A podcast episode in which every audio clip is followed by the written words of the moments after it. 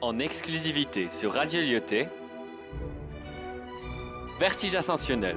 Casablanca, au cœur de la poésie baroque, avec les élèves de la 201 et 215.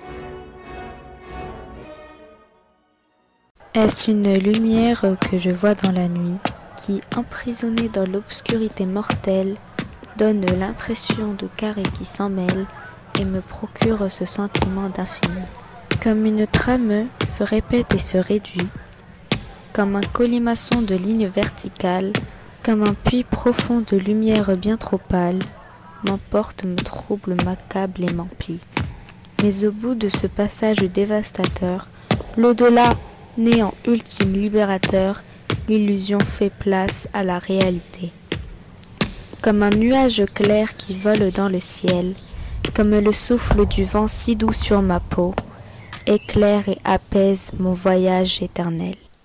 L'ascension, l'Ahlou Behya.